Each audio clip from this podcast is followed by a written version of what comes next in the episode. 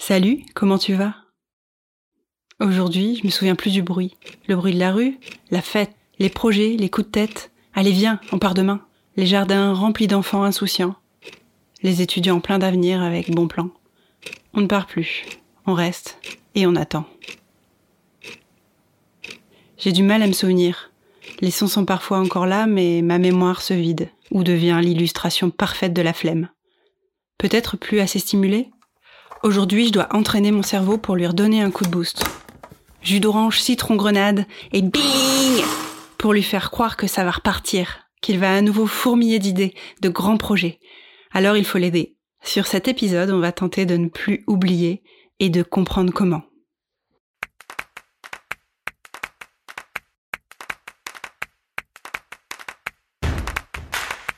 Toi, toi, toi-même.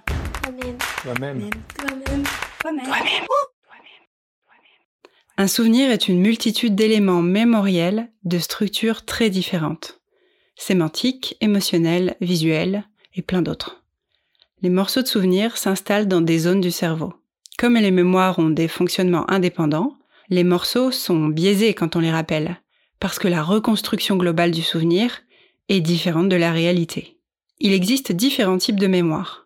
La mémoire à court terme, qui a donc une capacité limitée, son rôle est de maintenir en mémoire les informations disponibles pour un traitement immédiat.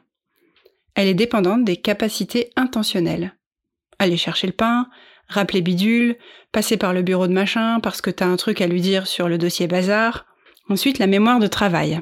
Elle a pour rôle de maintenir temporairement et de traiter les informations pendant la réalisation des tâches cognitives.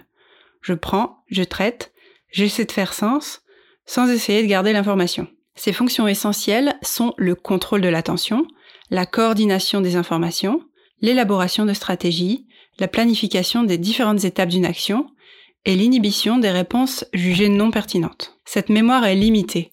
On estime à peu près à 7 éléments que l'on peut retenir simultanément. Ensuite, il y a la mémoire à long terme. Elle possède au contraire une capacité illimitée. C'est la partie inconsciente de la mémoire qui fournit les connaissances jugées utiles à la mémoire de travail. Elle conserve les connaissances dans différentes parties du cerveau.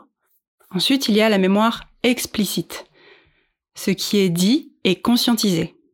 Elle est constituée de la mémoire sémantique, la gestion des connaissances, des concepts, des mots, et épisodique, la mémoire personnelle des événements de nos vies. Et puis la mémoire implicite, les non-dits et inconscients. Ce sont nos habitudes acquises que l'on met en place sans le vouloir. C'est une mémoire que l'on ne perd pas, sauf en cas d'accident ou de maladie. Elle est indissociable de l'action. On l'appelle aussi mémoire procédurale. Elle nécessite peu de ressources et permet de faire une autre tâche en même temps.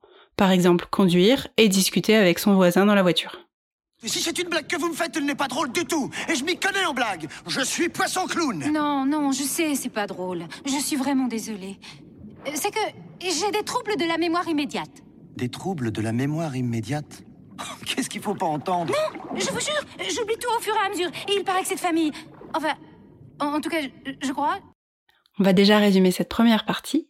Il existe donc différents types de mémoire. La mémoire à court terme, la mémoire de travail, la mémoire à long terme, la mémoire explicite et la mémoire implicite. Bon alors, maintenant qu'on comprend les contours, à quoi sert la mémoire? D'abord, à percevoir les signaux qui font appel à la mémoire à long terme et qui lui demandent Est-ce que tu connais ça? Ensuite, à comprendre, mettre du sens derrière les signaux perçus, créer des représentations mentales en fonction des situations connues. En fait, on a besoin de briques, de situations de référence, sur lesquelles s'appuyer pour comprendre. Et il faut du stock pour les comprendre. On ne peut donc pas comprendre sans mémoire. Ensuite, on peut traiter les informations.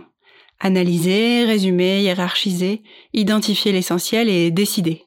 Le traitement est possible seulement si la mémoire de travail peut faire des liens avec ce qu'elle a en stock. Ensuite, elle permet de reproduire. Appeler la mémoire et la mobiliser, par exemple, réciter une poésie, donner une définition par cœur. Contrairement à ce qu'on entend souvent, non, ça ne sert pas à rien d'apprendre par cœur, c'est le sport du cerveau. Ça permet tout simplement de le muscler régulièrement comme on muscle notre corps pour l'entretenir. À partir d'un certain nombre d'éléments, on produit quelque chose de nouveau en articulant des savoirs. On ne crée jamais depuis rien.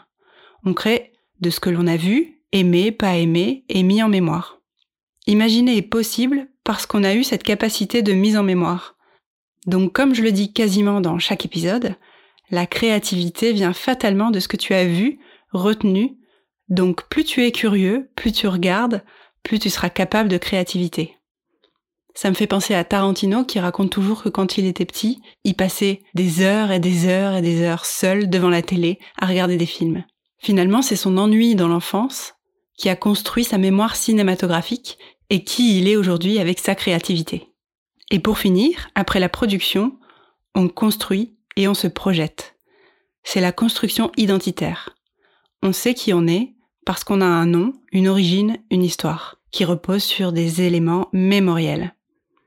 La projection identitaire se base sur ces éléments, parfois même à notre insu, puisqu'on a également en nous la mémoire cellulaire, celle transmise de génération en génération. Et là, plus on connaît l'histoire générationnelle de la famille, plus c'est facile de traverser la vie et construire son bout de chemin. S'il te manque des informations, s'il y a beaucoup de non-dits, ça crée des sortes de trous noirs et de répétitions générationnelles, incessants, jusqu'à ce qu'on comprenne la boucle. Bon, c'est pas mal. On a bien avancé pour la flémitude aiguë de notre mémoire en ce moment. Alors maintenant, c'est quoi avoir une bonne mémoire? Déjà, on n'a pas une bonne mémoire puisque tu as compris qu'il y a plusieurs sortes de mémoire. On peut être doué dans un domaine mémoriel et moins dans un autre. Par exemple, il n'y a pas une mémoire des maths. Le processus de résolution d'un problème demande à la fois la mémoire verbale, sémantique, procédurale, dans une simple opération, des dizaines de zones mémorielles sont mobilisées. Toutes les mémoires sont reliées entre elles comme un système. Elles fonctionnent continuellement, même si certaines sont plus mobilisées dans certaines activités que d'autres. La nature veut qu'on oublie, alors on a besoin de mécanismes et d'outils pour contrer l'oubli. Allez, résumons. La mémoire nous sert à percevoir les signaux, à les comprendre, à les traiter, à les reproduire, à créer quelque chose de nouveau, et enfin à construire son identité. Bah oui, d'où le titre La mémoire dans la peau. Et donc en conclusion, il n'y a pas une bonne mémoire, mais plein de mémoires. On va commencer avec votre souvenir le plus récent. À partir de là, on remontera plus ou moins dans le temps. Il faut savoir qu'à chacun de nos souvenirs correspond un noyau émotionnel. Et quand on détruit ce noyau, cela entraîne la détérioration du souvenir. Quand vous vous réveillerez demain matin, tous les souvenirs qu'on aura pris pour cible s'étioleront puis disparaîtront. C'est un peu comme un rêve éveillé. Pour rendre nos apprentissages inoubliables, il y a quelques techniques par lesquelles on va passer. Ça se traduit en neuf mots-clés. Oui, il y a encore un peu de boulot. Tout d'abord, pour apprendre ou faire apprendre quelque chose et le retenir, malheureusement, notre cerveau commence par faire son rebelle. Il veut comprendre pourquoi. C'est comme commencer à travailler alors que tu n'as pas pris de petit-déj ni fait pipi. Tes besoins primaires ne sont pas calmés, tu ne pourras jamais te mettre au travail, et bien le pourquoi, c'est pareil. Le premier mot-clé, c'est donc l'utilité. Savoir se projeter dans un usage concret dans le futur. Il faut définir des objectifs précis. Quel est le projet? Qu'est-ce que j'attends de cette séance de travail? En formation, on la verbalise très simplement de façon concrète et détaillée par à la fin de cette formation, tu seras capable de. Ensuite, la simplicité. C'est un critère primordial. Trouver l'idée essentielle, ça paraît évident, mais on est tellement noyé d'informations, de données, que c'est très facile de ne rien retenir et de scroller simplement en se disant qu'on a forcément appris un truc. Il faut faire un petit travail à chaque fois pour en extraire l'idée essentielle, dégager les idées principales et rendre simple ce qui paraît compliqué. Un exercice efficace peut être d'essayer de résumer en une seule phrase l'ensemble de ce que tu as à mémoriser. Dans la même veine, on passera au plan, sans créer un ou apprendre celui proposé pour se repérer dans les idées lorsqu'on aborde pour la première fois un contenu complètement nouveau, ça nous oblige à faire un effort pour organiser, structurer et surtout mettre en lien nos fameuses briques de connaissances. Ensuite, le concret. Ce que je fais avec toi sur chaque épisode, après avoir raconté des idées et des notions théoriques, j'illustre par des exemples concrets pour que tu puisses t'imprégner de l'idée, t'identifier, surtout quand ce sont des notions abstraites. Au plus tu multiplies les exemples pour illustrer une même notion abstraite, au plus tu peux repérer ce qu'ils ont en commun et bien te les approprier. Ensuite, nous avons l'histoire. L'histoire que tu vas découvrir autour de ce que tu apprends, que tu vas inventer pour mémoriser, ou que tu vas raconter en apprenant à quelqu'un, est elle aussi essentielle. Ces informations sur l'histoire des personnages, leurs motivations, leurs problèmes, leurs échecs, leurs expériences permettent de s'identifier à elle et de retenir les informations transmises.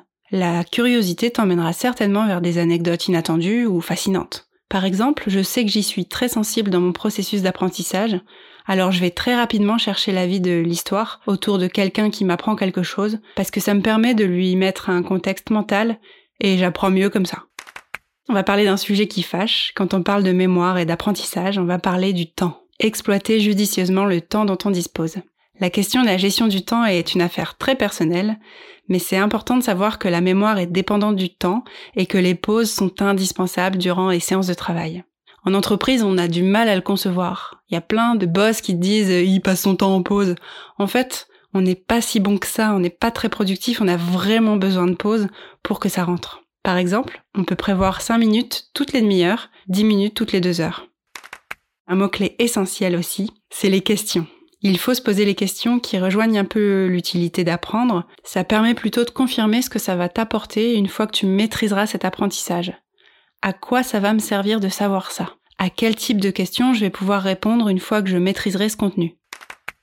Un autre mot-clé, on ne peut plus passer à côté, ce sont les canaux de communication. Une thématique ne peut pas être éclairée que par une source. Si tu veux la mémoriser, d'autres façons de l'appréhender vont t'aider à l'ancrer.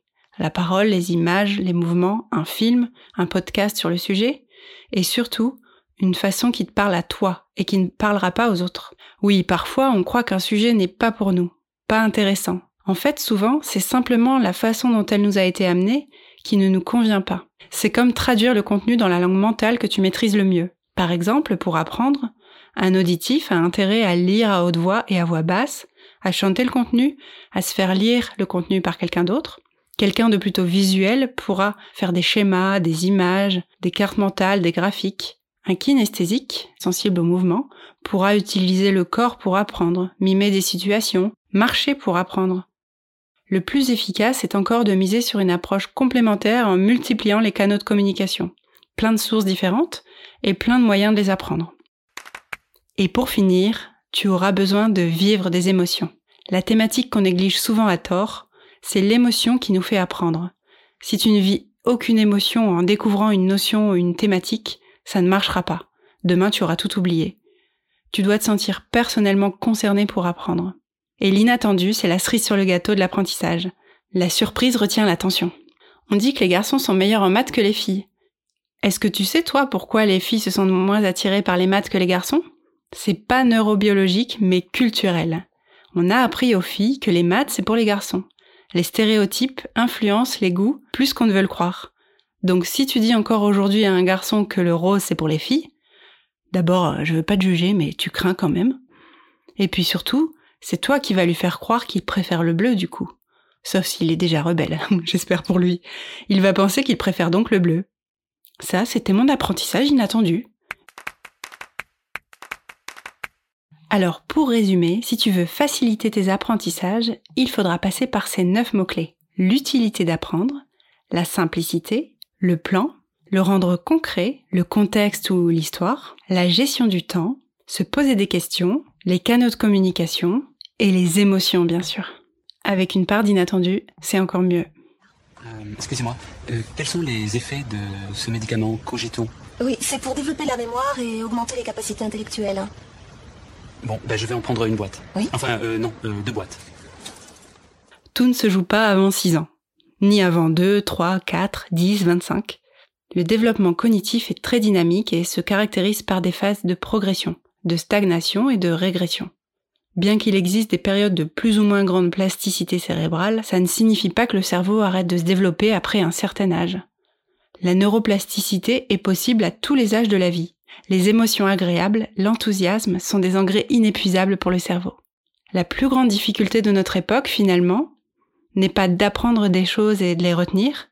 Je pense qu'aujourd'hui, il s'agit surtout de désapprendre des notions qu'on croyait acquises et de les déconstruire pour euh, vivre avec son temps. Et pour beaucoup de générations, c'est difficile. Penser que quelque chose qu'on a appris plus jeune est toujours vrai, alors que non, ça bouge. Par exemple, on dit bien autrice ou auteureux. Autre exemple, on demande à la personne concernée si notre blague la fait rire, parce que ça faisait rire il y a 20 ans. Mais non, en fait, c'est raciste, ou c'est sexiste. En tout cas, ça la blesse, alors faut plus la faire, tout simplement. Et oui, on peut pleurer en entreprise et être un bon leader, ça n'a rien à voir. On est juste humain et leader. J'ai encore plein d'autres exemples comme ça, mais la déconstruction, ce sera pour une prochaine écoute. J'espère que cet épisode t'a plu, que tu as retenu un ou deux trucs dans l'une de tes mémoires pendant que tu faisais des cookies. Je te souhaite une bonne journée et je te dis à bientôt pour un prochain épisode. Tu as écouté toi-même. Toi-même. Toi-même. Toi-même. Toi-même. Toi-même.